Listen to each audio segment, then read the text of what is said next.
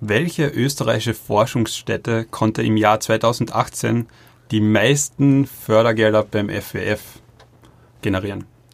Welche? Forschungsstätte. Forschungsstätte, also Universität und ihr müsst dazu sagen, welchen Platz die WU eingenommen hat. Was glaubt. WU hat Platz. Wie viele Unis gibt es in Wien? Äh, in Österreich? Ziemlich viele. Aber nur Universitäten. Oder es gibt ja auch Forschungsinstitute, die keine Universität sind. Geht es nur um Forschungsgelder? Oder um Drittmittel? FWF-Gelder. Leute, eigentlich, wir haben so oder so keine Ahnung. Wir können einfach irgendwas sagen. Ähm, ähm, Uni, Universität Klagenfurt.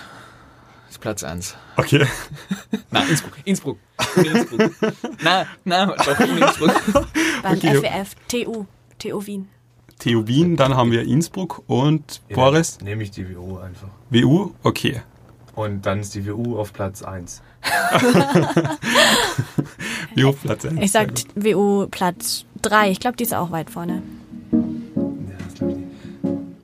Glaube ich nicht, Platz Nee, ich glaube mir 1. selber nicht. Weil unsere Forschung auch nicht so teuer ist. Aber ja, gut, komm.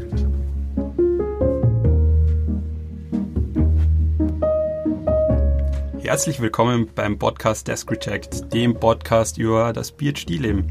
Ich bin Didi und heute zusammen mit, Boris?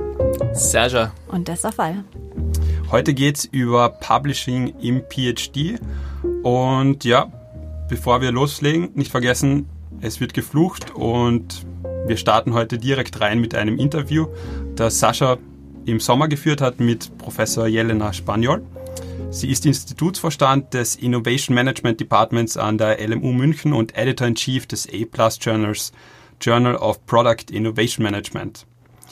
Im Interview gibt sie uns einen kleinen Einblick in den Publikationsprozess in einem Top-Journal im Management. Und ich würde sagen, los geht's.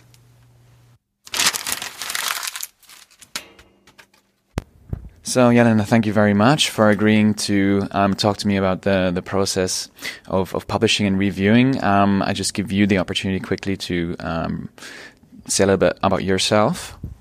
Thank you, Alexander, for having me and uh, for being interested in learning more about the Journal of Product Innovation Management, which is uh, where I am uh, editor in chief along with Charles Noble uh, from the University of Tennessee, Knoxville. Um, we're co-editors uh, in chief, and uh, we oversee the processes of papers that are coming in guide them through the review process, the revision process, um, if they have potential, and then uh, really shepherd them um, to make impact on the field, create new knowledge in the innovation management domain. Okay, that's really um, interesting. Would you want to um, briefly describe the, the process of getting a paper from submission to um, acceptance? Yeah, sure. I can talk a little bit about that. So, I can lay out the stages through which um, a paper goes through. I mean, the first thing, um, of course, that um, any incoming paper, uh, uh, the first stage that will, any incoming paper will come through is um, a review by the administrative assistant. Uh, and why is that? This is because every single journal has different standards. They're looking for different formatting, etc. So uh, I know this podcast is going out to um, PhD students. And so there's a great learning lesson. Please do review and read what kind of formatting and what kind of length manuscripts uh, are expected to be. So the administrative So yeah, that sounds uh, extremely interesting, and, and I think a lot of um, other students uh, would be interested in the process of of um, getting a an article or a dissertation published um, from a from a standpoint of an editor in chief. Uh, I'll be happy to speak to the process. Um, let me uh, speak to the different stages uh, through which uh, a paper goes through in this consideration for publication process. So the first thing. Uh, of course, is uh, an administrative check. And this is extremely important. So, a big tip uh, and a hint to everyone out there listening please do review the formatting, the length, etc., expectations and guidelines that each journal has, and they're all different. Um, and adhere to those because that's the first signal that you're sending to the journal of um, how seriously you are you are actually taking the submission. Um, so the administrative uh, check is basically is the paper adherent? to um, our guidelines and our for- formatting. Then it goes on, um, if it passes that uh, initial check, to either Charlie Noble or myself, and uh, we read the paper.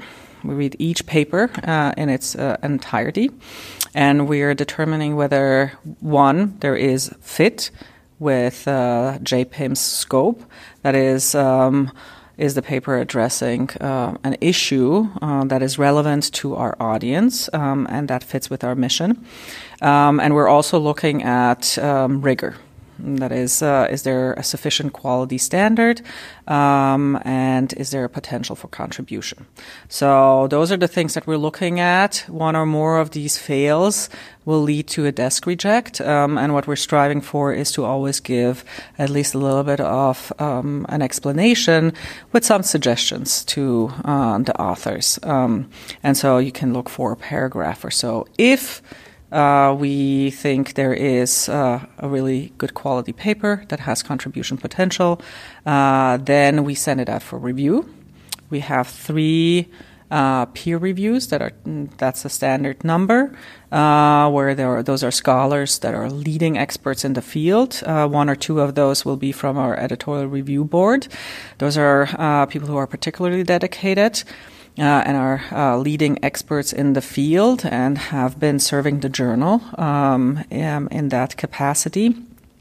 And uh, uh, those reviews, when they come in, we'll look at them again. If there is again a promise and a recognition of potential contribution, it will go to an associate editor who's um, um, a specialist in the domain of the paper uh, for an additional recommendation, which will then come back to me and or, uh, and or Charlie, um, and then if everything goes well, best case scenario, uh, the authors get a revise and resubmit. That is an invitation to uh, respond to and revise the paper um, according to the comments that they have received from the review team and from the editorial team. And um, what kind of timeline are we looking at from from submission to um, hopefully getting a review and resubmit? Yeah, you, you're you're addressing a really good point. Um, hopefully, when there is a g- positive uh, reaction to the paper, it will take a little bit longer than a desk reject. A desk reject could come within days, mm-hmm. uh, and typically takes uh, about a week or a little bit more um, to get back. But uh, if we send it out uh, for review uh, and until you get the initial decision, um, it takes about well, on average, six to seven weeks. Um, because we have to uh, get the reviews in, we have to uh, look at it. The reviewers are given four weeks to complete the assignment. So you add in our evaluation at the end and our assessment at the beginning, uh, an AE. Uh, so that's if everything works um, in the system, that's about what we're looking at. Okay, so then you get your your um, your R and R, and how long would it then usually take from actually getting the decision if you get published or not? Another great question. So there's variance again in that. It depends on how uh, substantive the revision is that is being invited.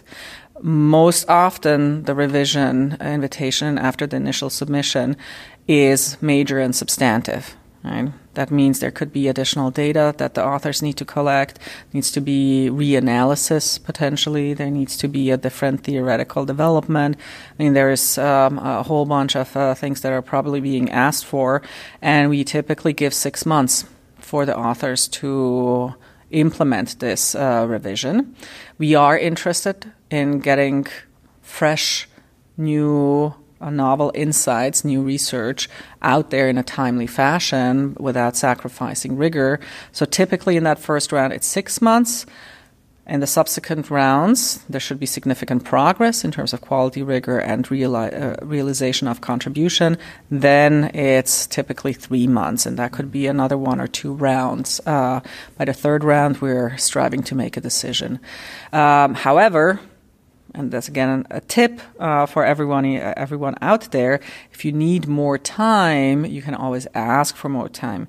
If you don't need all of the time and you have done everything perfectly and in depth and have considered all of the options and done a, a rigorous job, you don't need to wait for the six months to be up. So we are looking at kind of a one and a half, one year time frame after um, submitting your first version. One and a half years, yeah, it can be up to two years. That's typical um, for uh, a paper to move through the process and be accepted for publication. And at which point in time we put it up online uh, in our um, online first kind of first look um, category, so that uh, as soon as it's accepted, people have access to it. Oh, that's fascinating. Um, and and you, we were mentioning about the desk reject um, rates. What is that currently for the for the JPIM?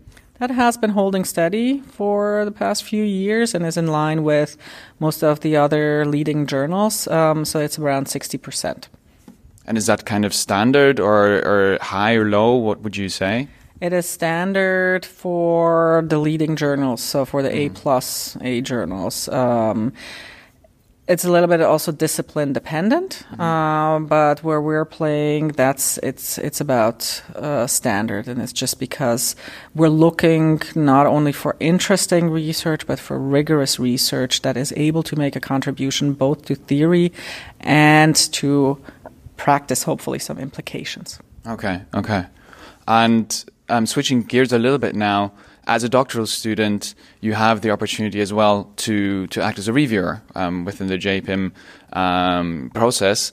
And the, the question, which I myself was also posing myself, is why why would I do that? Why would I want to have even more work than we already have? Yeah, it is work, so I'm acknowledging that. Uh, you're absolutely right. Um, um, and I'll, I'll be speaking not only to JPIM, but to reviewing in general. Um, so as soon as you're in a PhD program, as soon as you're starting to do your own research, my recommendation is go out and start reviewing. You're not going to start reviewing for the best journals like JPIM, uh, but start reviewing for the major conferences mm-hmm. in your field.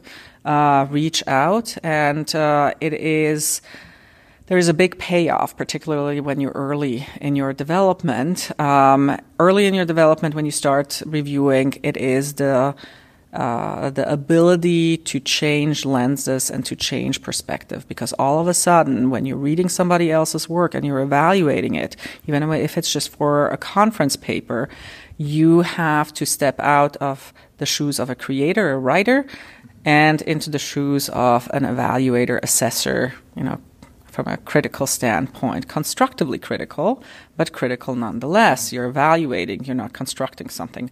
Uh, and uh, the more you do that, the better able you will be uh, um, at developing your own papers with that perspective, evaluation perspective in mind. All of a sudden, it will make you will see something uh, in other people's work that say, "Oh, I do that. I don't like it here. It doesn't work. And immediately that's a payoff for you. So your quality of writing, of constructing papers, of doing research, of developing designs, all of that will be improved. And as you go along and you start uh, um, be, becoming more of an expert, um, and you're moving uh, along in your dissertation and you're uh, doing some pub- uh, publishing, what it will do to you is you're, uh, for a JPIM, for example, when you submit your review, when we make a decision, every single reviewer will get the other reviews as well. Mm-hmm. Along with the decision has been rendered for this manuscript. Thank you for your service, for transparency, but also for your own um, information. Here are the other reviews that have been done. And then you can see how did I do? Did I pick up on the same things? You know, these are other experts. And so, uh, not only do you get a look at fresh research that is being submitted uh, in the field, so you don't have to wait for two years to see it in print, but uh, you can see what's going on, but also you get access to other people's expertise and how they are reading the same work that you're evaluating. And that's incredibly, incredibly helpful to your own development as a scholar. Yeah, so as I can hear, there's a lot to be gained from actually reviewing. And as I understand, at a certain point, it is expected of you as a young scholar to have to be a reviewer uh, in in at least one or two um, publications or conferences. Yeah, well, it is an expectations because especially in our domain, that's not something that we're uh, paid for. Um, it's a professional um, obligation that we all have. And if you're an author, you're drawing on the system resources of reviewers, people's time. Um, so it should be only fair that your own expertise and your own time gets contributed to the same system. Otherwise, we have a very unbalanced um, system that we're creating and that is operating and it's not efficient nor effective as it uh, could and should be. So yeah, it's a professional obligation in addition to creating all of this uh, wonderful payoff, particularly for developing, but also for scholars who um, have been in the field uh, and are well seasoned because uh, uh, we get to see a whole bunch of uh, new ideas, new research, new thoughts, new methods, and it keeps us uh, on our toes. And so, for anybody that's now itching to to be a reviewer after what you said, um, as a final question, maybe where where should one choose to review? What goes into this decision process? Um, well, as I said before, um, start with your conferences, with the major conferences. Um, if you're in your first year, look for conferences where you will be attending. Maybe they can be also smaller, but start uh, volunteering there. Um, move into the major ones, for example, the Academy of Management, the American Marketing Association, Informs, right? Uh, in, uh, depending on where you're anchored in and uh, where your research will be placed then start with these major conferences because the rigor goes up, the expectation of what you're going to write in your reviews goes up. Um, and then towards the end, once you have your a, a, little bit of publishing experience, so maybe you have something in process or you've just placed uh, an article, that is the perfect journal to go to. So if you uh, have published something in JPIM, with your senior co-authors, but you've you've gone through the process. That is a perfect journal to start uh, with, or where, wherever you're uh, publishing.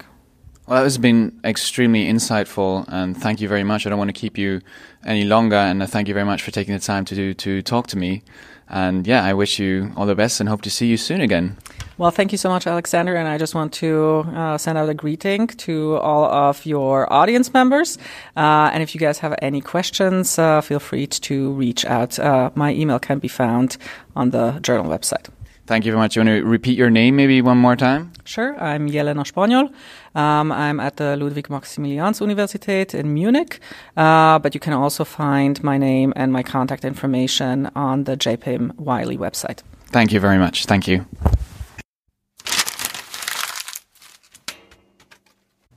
Großartig. Jetzt haben wir quasi von einer Expertin gehört, wie das überhaupt funktioniert. Also so ein cooles Interview. Es war so schön, das auch wieder zu hören. das ist alles live. Ja, vor allem es war Expertin, oder? Wir haben ja eigentlich keine Ahnung. Keine Ahnung. nicht publiziert. Wir werden wahrscheinlich nicht publizieren können. Moment. Und das wäre auch gleich meine erste Frage, um reinzustarten in die in, in dieses Thema. Ähm, wann habt ihr eigentlich mitbekommen, dass ihr publizieren müsst? Müsst ihr überhaupt publizieren? Was bedeutet das für den PhD fürs Doktorat? Was sagst du, Sascha? Also ich habe das erst im Bewerbungsgespräch irgendwie gesagt bekommen, wo ich wusste ehrlich gesagt gar nicht, was das bedeutet, richtig zu publizieren. Und ich muss schon. Also das, das ist die Vorgabe, dass ich aus, also nicht unbedingt meine Dissertation, glaube ich, aber ich muss aus meiner Dissertation ein ein Publikationsprojekt für ein Journal machen, was relativ gut ist. Was und ist also was, was relativ gut gerankt ist, also sei es, sei es A oder A plus und das ranken dann verschiedene Institutionen. Ähm, ich glaube, da können wir nachher noch drüber reden, was bedeutet gutes ja. Journal. Aber ähm, hast du eine harte, also muss es ein A plus oder ein A sein oder ging auch ein B oder so? Also offiziell muss es äh, ein A oder ein A plus sein. Okay. Aber also es also es sind schon, es sind schon Leute rausgegangen, wenn du in Review bist. Also es, es mhm. kann schon reichen, wenn einfach, wie wir jetzt schon gehört haben, wenn man so ein Review und, und Resubmit oder was bekommt, ähm, da, also da wird dir nicht der PhD irgendwie weggenommen, deswegen. Aber Sascha, du schreibst eine Monographie. Ich schreibe Monographie. Genau. Vielleicht, wahrscheinlich. Ich weiß es noch nicht. Ich lasse es auf mich zukommen. Okay. Bei euch beiden, ihr müsst kumulativ schreiben, richtig? Genau, also wir haben kumulativ bedeutet, dass wir drei Paper, die zu einem overarching Topic irgendwie zusammenpassen. Also es können nicht drei komplett unterschiedliche Themengebiete sein. Und die werden dann zusammengetackert, und eine Überschrift drüber und dann wäre das unsere Dissertation. Also wir schreiben kein Buch, keine Monographie, ähm, sondern eben drei Paper. Und so voll wie es bei dir? Also eigentlich ähnlich wie bei Sascha. Äh, Ich schreibe auch eine Monographie, das ist sozusagen ein Top-Down-Prozess. Ich habe ein dickes Buch und aus dem Buch ziehe ich mir ein Paper raus. Wobei in der Praxis ist es tatsächlich so, dass man erst das Paper schreibt und dann das Buch daraus entwickelt. Ähm, Ich wusste auch nur, dass ich dieses Buch schreiben muss irgendwie und dachte, okay, das veröffentlicht man einfach so. Aber über den ganzen Prozess, dass man Journals raussuchen muss und sich da bewerben muss und dass die Desk-Reject-Rate so hoch ist, ähm, das erfährt man, glaube ich, immer erst mit dem Tun. Aber bei mir ist, glaube ich, ähm, auch eher informell, dass ich publizieren muss. Also es gibt den Anspruch, dass mein Paper den Standards eines A oder A Plus Journals entspricht. Ich möchte gleich mal einhaken, weil das jetzt ist, ist aufgekommen vorher und ich finde, man muss echt drüber reden, Ratings von Journals. Also wenn man das gar nicht kennt, wann ist euch bewusst worden, dass es da Unterschiede gibt? Weil am Anfang, ich habe mir gedacht, ist Journal? Okay, passt. Es war so im Master meine Einstellung dazu. Ja. Ah, ist ein Journal. Ja. Und das merke ich auch jetzt bei Studierenden. Was bedeutet Ja, ja. das? A+, plus, A, B, C? Also ich hatte meine Einsicht am 23. September 1935. Nein, Spaß. Keine Ahnung, wann genau mir das äh, bewusst geworden ist, aber ich glaube, das schnappt man auch erst so nebenbei auf. Also aus der Psychologie, was eigentlich mein Hintergrund ist, äh, ist es halt nicht A, A+, B, C, das ist, glaube ich, Management. Äh, Ja, das ist das Ranking. Nächste. Also es ist, ist einfach nicht durchgehend gleich, sondern Genau. Es gibt dann noch den Impact-Faktor. Ja. Den finde ich zum Beispiel sehr transparent. Also äh, der, wird, der berechnet ja sozusagen jedes Journal.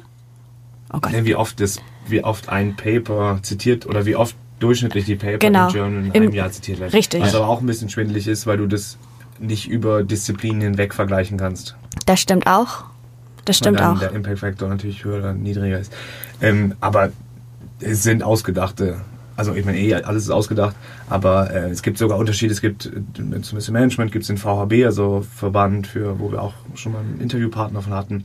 Äh, die geben ein Ranking raus, dann gibt die WU ein Ranking raus und dann gibt es nochmal ein Department Ranking. Ja. Und alle sind ein Das bisschen stimmt. unterschiedlich. Ja, ja. Und dann gibt es dann auch so, dann gibt es da so Vorgaben, wir müssen ein A machen.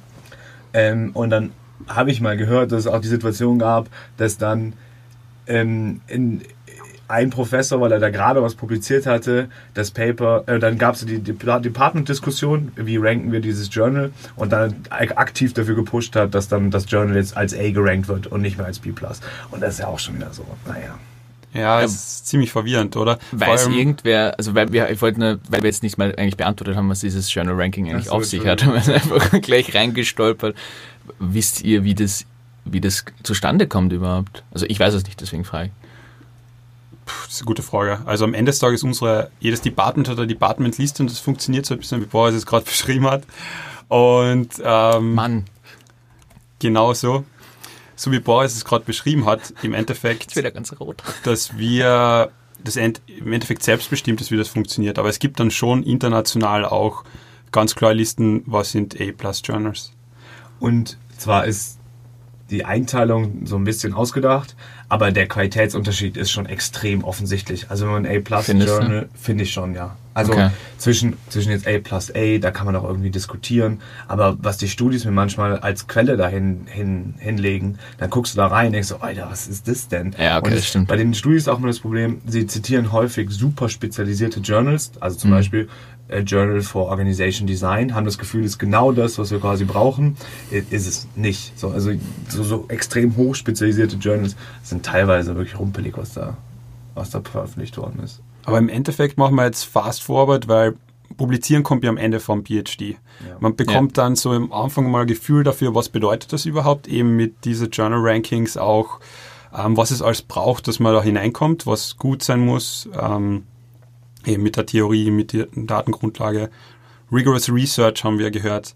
Ähm, wie seht ihr das jetzt mit dem Zeitverlauf? Ist gesagt worden, dass von der Submission bis zur Akzeptanz eineinhalb bis zwei Jahre so im Durchschnitt vergehen. Jetzt müssen wir mal in, in Betracht nehmen, wie lange wir überhaupt brauchen, dass wir mal nur submitten können. Also wie Ja. geht ihr damit um? Ja, es ist.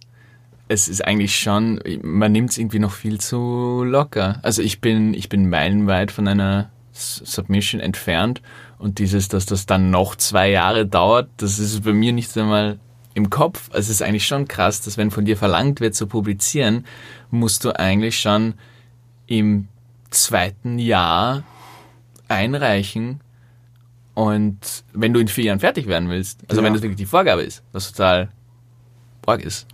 Das, äh, den Druck habe ich eben nicht, weil es bei uns eben gesagt wird, okay, eigentlich, es müsste den Qualitätsstandard haben Ja. und oft wird dann auch publiziert, aber man kann schon sein PhD abschließen, bevor das Paper dann gedruckt vor einem liegt. Ja, aber eben so im Idealfall wollen, ist es halt im Sinne von dem, In- vom Institut, dass man wirklich publiziert, während man noch da ist. Ich, dass es dann passiert, ich weiß jetzt, ich kenne es nicht alle, aber ich weiß von, ich glaube, ich weiß von keinem PhD-Studenten, der dann mit einer A plus oder A-Publikation wirklich geht. Bei uns zumindest. Wie es in weiß anderen ist, weiß ich nicht. ja. Ja, also ich ignoriere es einfach. Ich hab's echt, ich ja, okay Ding ist so. Also ich habe es am Anfang mal bewusst gemacht und mir gedacht, sehr unrealistisch. Ähm, da müsste man, so wie du sagst, im zweiten Jahr schon voll da sein. Also im Endeffekt am ersten Tag wirklich schon starten und wissen, was man macht. Ja. Und in der Hinsicht ignoriere ich es großteils, weil ich glaube, es macht dich sonst echt die ganze Zeit dieses Schwert über den Kopf. Was, was dann halt auch noch arg ist, finde ich, bei dem ganzen Ding ist, du darfst ja auch nur bei einem einreichen auf einmal. Echt? Also du kann, ja, Okay. du darfst nicht einfach sagen, so passt hier und da und da und da reiche ich ein und dann schaue ich, was ist keine Konferenz, sondern du musst echt dir gleich mal überlegen, wo willst du einreichen, dann musst voll das, das, das, die Forschung oder das Paper drauf trimmen, damit du überhaupt irgendeine Chance hast, weil die Jelen hat auch gemeint, so das erste Kriterium, warum man rausfliegt, ist, wenn du irgendwie Schriftgröße 11,5 statt 12 verwendest, das ist gleich äh, ein Desk Reject und das heißt, das machst und dann musst halt warten und hoffen, dass du Review und Resubmit kriegst. Wenn du abgelehnt wirst, erst dann darfst du nochmal einreichen. Und ich weiß nicht, ob das offiziell ist, aber mir ist halt auch gesagt worden, dass wenn du was einreichst, was schon mal abgelehnt worden ist, ist das auch nicht förderlich. Also du kannst jetzt nicht irgendwie so, ja, bei dem A plus versuche ich es, ah, nicht geklappt, ich versuche es bei dem A plus, ah, auch nicht geklappt, ich versuche es bei dem, sondern Normalerweise kaskadiert man runter. Du fängst bei A Ja. plus an, dann probierst du es bei A. Ja gut, und dann geht's bei B. und dann guckst du, ob es irgendwo eine Uni-Zeitschrift gibt. Äh, aber nochmal kurz aus der PhD-Perspektive. Ich glaube, es ist extrem wichtig, was man machen möchte. Also sind Hm. wir jetzt, wollen wir das so schnell wie möglich hinter uns bringen, dann würde ich jetzt nicht da so einen riesen Fokus drauf legen, auch wenn man muss. Aber wenn man in der Forschung bleiben möchte, ist es schon sinnvoll, das auch zu pushen, dass man eine Veröffentlichung Äh, kriegt. Boris, wie gut kannst du die Top-Journals schon unterscheiden in der Hinsicht, dass die ja alle unterschiedlich schreiben? Das klingt jetzt ein bisschen komisch, aber es braucht ja wirklich Zeit, dass man versteht, wie ein Journal äh, geschrieben ist. Die haben alle ein Ja. bisschen eine andere Art. Das ist eine, das ist eine schöne Frage. Ähm, dadurch, dass nur für unseren, für unseren sehr spezifischen Subgenre, ähm, Forschungsrichtung, die, die A-Plus-Journal, würde ich sagen, kann ich schon unterscheiden. Also ich glaube, wenn man mir einen blinden Artikel geben würde, könnte ich schon was dazu sagen. Also jetzt Academy of Management, Review versus ähm, Strategic Management Journal, schon ein sehr unterschiedlicher Stil. Würde ich sagen. Jetzt vielleicht ein Tipp, wie man sich den aneignet, wenn man nicht die Intuition von Boris hat. ja, weil ich habe null Ahnung. Oder, oder die, die Verblendung und Blindtests sind immer sehr gefährlich. Ähm, also es gibt in jedem Journal eigentlich vorne die Editors Comments und die Ja. sind eigentlich immer super. Ja. Also Ja, vor allen Dingen bei den Top Journals. Und jetzt war da eh, das äh, hat mir mein Prof weitergeleitet von Jay Barney zum Beispiel. Ähm, ich glaube AMR ähm, hat er das veröffentlicht. Ein Comment, wie man denn seine Einleitung aufbauen sollte, damit es nicht desk rejected wird von dem Journal. Und solche Dinge sind super hilfreich. Ja, also für alle, die die zuhören und das vielleicht noch nicht wussten ähm, und die auch in unserem Feld sind, es gibt ja von AMJ ist es diese Publishing Series. Also eigentlich ist es, wenn man länger dabei ist, irgendwann stolpert man da drüber. Kennst du diese sieben Paper? Ich glaube, von dem ist sogar das die Introduction. Und das fand ich halt unheimlich nützlich. Das ist wirklich so ein Walkthrough von Idee bis zu der Methode, die du anwendest, mit so Tipps, die du dir halt sonst echt irgendwie rausdröseln musst. Ja. Da musst du halt echt 15 oder 20 Papers lesen und dann schauen, okay, warum ist das B und warum ist das A und warum ist die Introduction gut und die, Ja. und die listen das halt wirklich so richtig Buzzfeed-mäßig mit so the Top 5 Tipps und dann mit einem Akronym noch dazu, damit das dann auch passt. Also wenn man, wenn man im Bereich äh, Management oder sonst was, also Management glaube ich, vielleicht Economics auch noch, na, traue ich mich nicht sagen. Ähm, wenn man im Managementbereich forscht, dann äh, ist das auf jeden Fall diese AMG Publishing Series, ähm, da werden wir auch, glaube ich, noch in die Show Notes das reinpacken. Und um das wieder genereller zu gestalten für alle unsere 150.000 äh, Desk Reject HörerInnen, Zehnen von Followern. Ähm, also, was ich letzte Woche gelernt habe, ist, da war ich auf einer Konferenz. Hinter jedem Journal steckt ja auch eine Community. Manche sind größer, manche sind kleiner, aber da stecken Menschen hinter. Und äh, oft gibt's da auch Konferenzen dazu. Und es geht eigentlich darum, der Community beizutreten. Und man hat es endgültig geschafft, wenn man wirklich einmal da publiziert hat in dem Journal. Aber ähm, da, wo ich jetzt war, das war super, um einfach auch mal die Editors kennenzulernen von dem Journal, um Leute kennenzulernen, die da drin publiziert haben. Und wenn man mit denen redet und deren Paper liest und mit ihnen diskutiert, kriegt man, glaube ich, auch Stück für Stück. Es ist ja ein Prozess. Oh mein Gott. Ähm. Boah. das, ist Ah, das ist für mich schon jetzt das Unwort 2020. ähm, aber du erinnerst mir an etwas voll Wichtiges von, von letzter Woche. Da haben wir einen Gastprofessor gehabt. Und er hat gemeint, Er sah so aus wie ich. na, er hat von einem Doktoranden erzählt und der hat echt eine coole Story erzählt und zwar, dass der einfach eben in der Community bei diesen Journals einfach immer wieder bei Konferenzen erzählt hat, okay, das ist das, was ich mache, das sind meine Perspektiven, ähm, das ist mir wichtig in der Forschung. Und später dann, wie es in diesen Publikationsprozess ge- reingegangen ist, hat einfach jeder gewusst, okay, das ist halt von dem Typen, Ja. das war, das war jetzt nicht überraschend, dass der über das schreiben wird und das war irgendwie schon ein bisschen akzeptiert. Und anscheinend kann man wirklich nicht irgendwas publizieren, was jetzt so Rocket Science komplett neu ist, weil eher die Ablehnung vorherrschen würde. Es ist ja mega überraschend, oder nicht? Was ja, was ja, oder was ja impliziert, dass der Publishing-Prozess über das dorthin senden hinausgeht, sondern eher ein Etablieren in der Community ist. Das heißt, man muss mit dem Paper schon dreimal auf Konferenzen gewesen sein, man Mhm. muss den Namen bekannt haben. Also ich ähm, unterstütze es nur. Ähm, genau, was, was super spannend war. War auch nochmal eine neue Perspektive für mich, ja. Ja, das fand ich, also das, ich wollte noch an das anhängen von Didi und zwar, was du gerade meintest, also dieses Rocket Science Publishing, also das, das wird dir ja eigentlich fast schon vehement abgeraten, dass du was Neues machst. Äh, also zu, was zu Es Neues. muss neu sein, und das, die naive Einstellung für mich war halt, äh, es muss, ich muss irgendwas machen, was es noch nicht gegeben hat. Es muss auf jeden Fall komplett neu sein und zwar auf viel, möglichst vielen Dimensionen. Aber eigentlich, auch wenn sie es nicht gern offen zugeben, ist es schon so diese Einstellung so, ja, es sollte schon, wenn du was publizieren willst, die Forschung sollte schon über was sein, was noch nicht geschrieben worden ist, aber nicht ganz so neu, weil das, das wollen wir auch nicht. Also nicht, nicht ganz zu revolutionär denken, irgendwo andocken, möglichst an was, was es schon gibt. Und dann hast du halt bessere Chancen, wie wenn du jetzt irgendeine komplett neue Ja. Sache machst. Das glaube ich, auch das Dilemma der Journals. Also da, wenn man mal die Perspektive wechselt und sich mal in so einen Editor-in-Chief hineinversetzt, ähm, du musst ja als Journal, hast du eine Verantwortung, gute Wissenschaft zu produzieren, die aber auch in das Feld reinpasst, dass dein Journal, wo sich dein Journal positioniert. Und wenn etwas Rocket Science zu weit weg ist, ähm, dann zerläuft sich das irgendwann. Ich glaube nicht, dass es das ist. Ich glaube, es liegt daran, dass du keine Review hast, die es verstehen. Ist Das so, ja. auch. Also, jetzt nicht so wie übertrieben, es jetzt absolut gesagt. Aber Alle Reviewer sind dumm. na, Ich verstehe na, aber es ist echt so, wenn du was komplett Neues, dann musst Das du ja, stimmt, musst in deiner. Reviewerschaft jemanden haben, der dann trotzdem extrem hochqualitatives Feedback geben kann. Ja, Ja, keine aber- Ahnung, was das bedeutet. Verdammt, wir müssen, also wir sind schon bei Minute ähm, 18.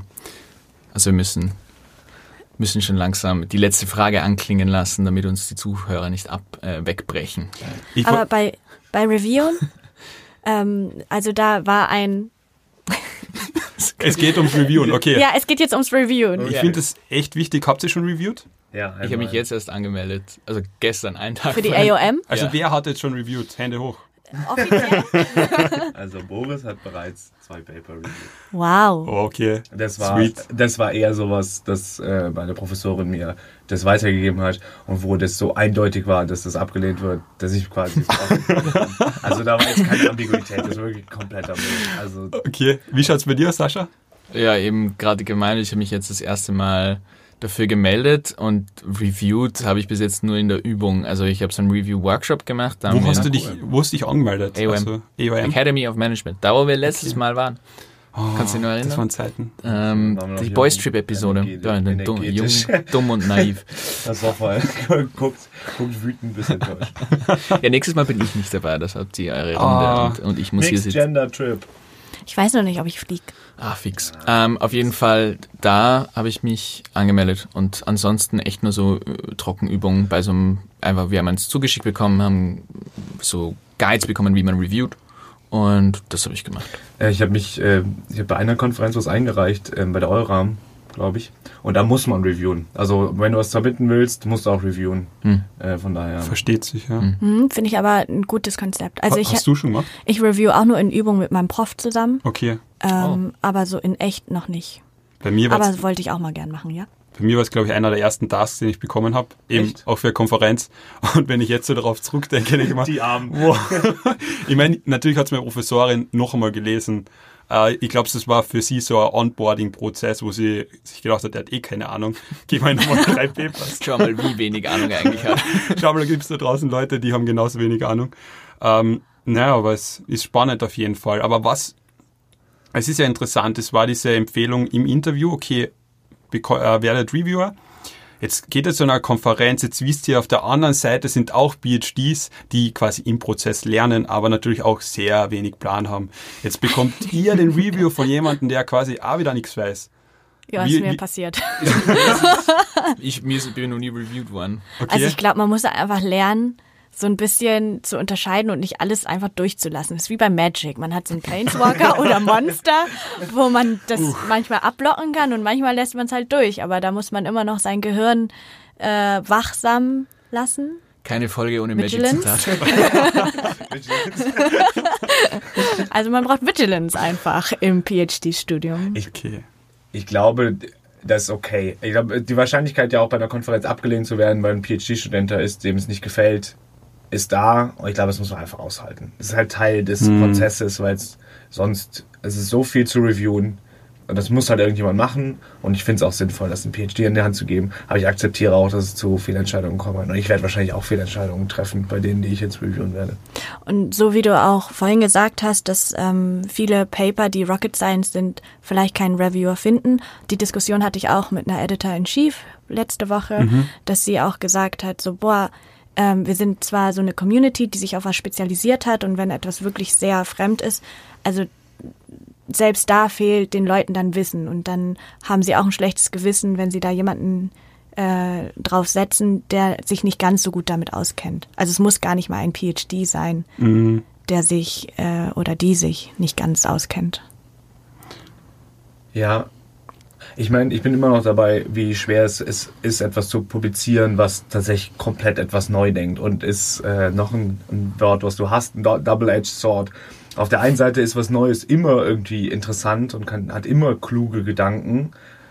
Auf der anderen Seite muss man, glaube ich, sehr rigorous sein bei neuen Ideen.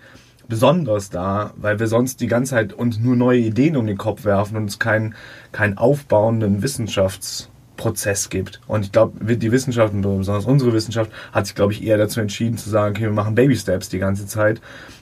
Was etwas zu Lasten zu Rocket Science, zu wirklich neuen Ideen geht, aber es ermöglicht halt ein, ein Aufeinander aufbauen. Ist aber auch nicht so, dass kein Platz für neue Ideen Ich da auch- wäre. ja. Also ich meine, in den Journals dann, wenn du publizieren willst, vielleicht eher nicht. Aber es gibt ja dann Konferenzen, Workshops, weiß ich nicht. Es gibt auch äh, Plattformen, wo man neue Ideen scheren kann. Es gibt halt auch diese, mm, dieses, was auch probiert worden ist von, von Academy of Management, dieses of AMD Review. Ah, Discoveries? Discoveries, ne? Discoveries, okay. Aber dann ist halt, da ist halt das Ding, äh, neue, ich meine, die, die Idee ist doch, dass neue Ideen von, von jungen Menschen kommen, die ungehindert und un, Das finde ich naiv. Ja, die, die halt unencumbered sind, mir fällt das Wort nicht ein. Also weil du, weil wenn du dir schon eine Nische, wenn du schon zu viel weißt, dann ist es unwahrscheinlicher, dass du auf neue Ideen kommst, aber wenn du jung bist und dann sollten die neuen Ideen kommen, aber als junger Wissenschaftler wird dir eigentlich aktiv davon abgeraten und gesagt, mach das, wenn du, also solche, solche großen Sachen, das mach doch, mach lieber erst, wenn du ähm, tenured bist. Und das ist halt schon, also ein Problem, glaube ich. Counter, Ja. Counterpoint. Ähm, Wissenschaft und auch der wissenschaftliche Prozess auch ein gewiss, zum gewissen Grad ein Handwerk, was wir lernen müssen. Und ich, vielleicht ist es, oder es wirkt für uns sehr verlockend zu sagen, wir, wir entwickeln eine komplett neue Idee, machen ein komplett neues Feld für uns, wir sind jung und energetisch.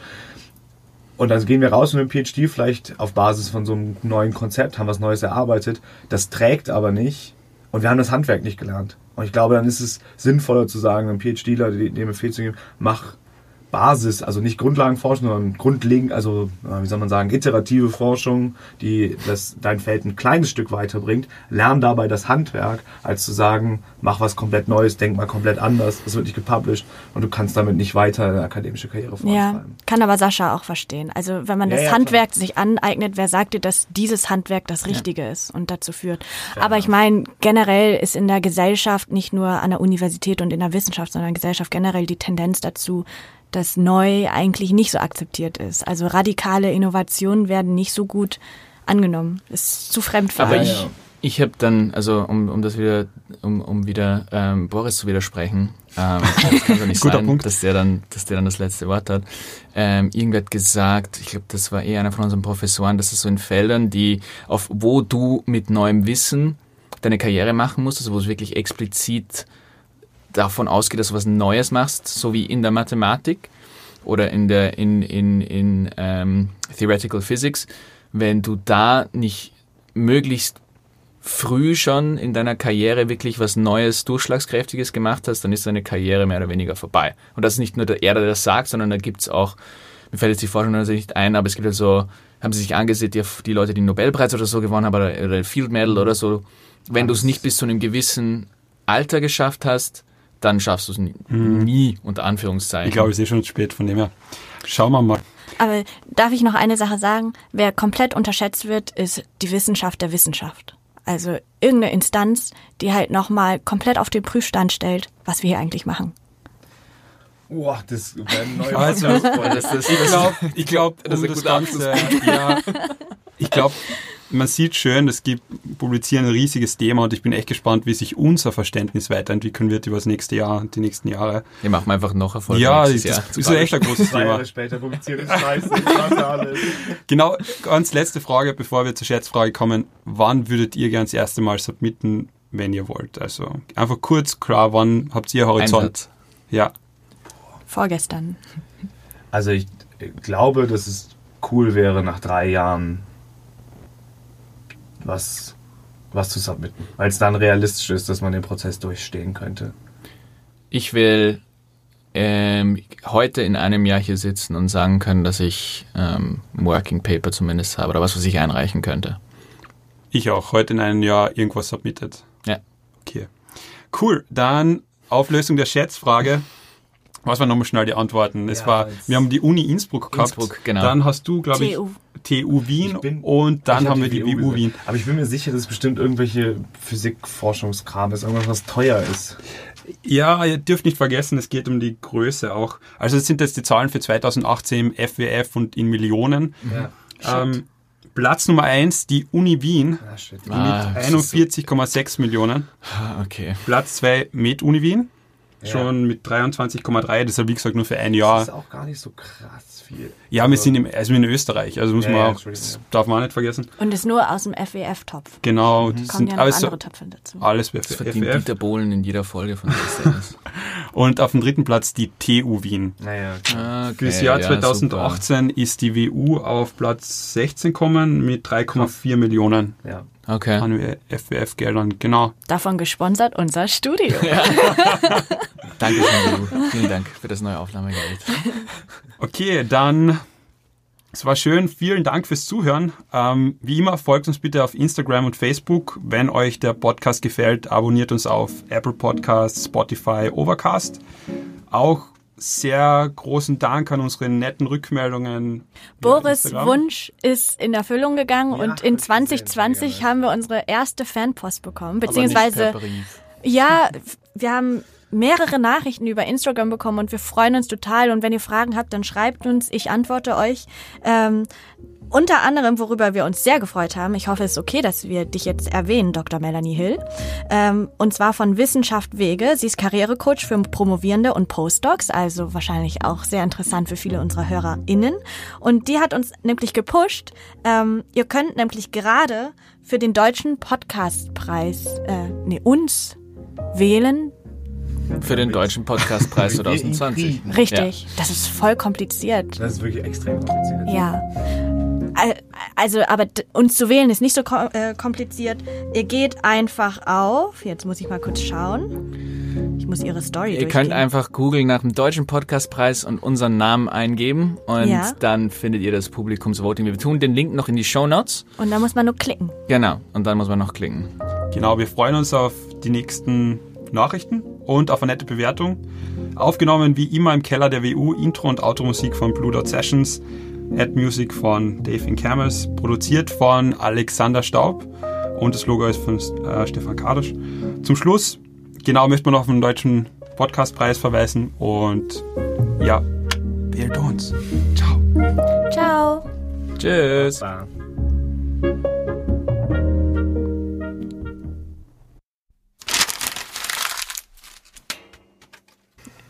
Meint ihr, ihr wärt auch befreundet? Hättet ihr auf einer, euch auf einer Party getroffen? Nee, also. Erstens, erstens hätten wir uns nie auf einer Party getroffen. Wir hätten uns nie am Berg getroffen. Und wenn, dann wäre nur einer lebend aus dieser Party ein rausgegangen. Flugzeugabsturz über den Bergen. Ja. Also das ist so die Möglichkeit, wie ich an den Berg komme. Ja, Boah, das habe ich geträumt.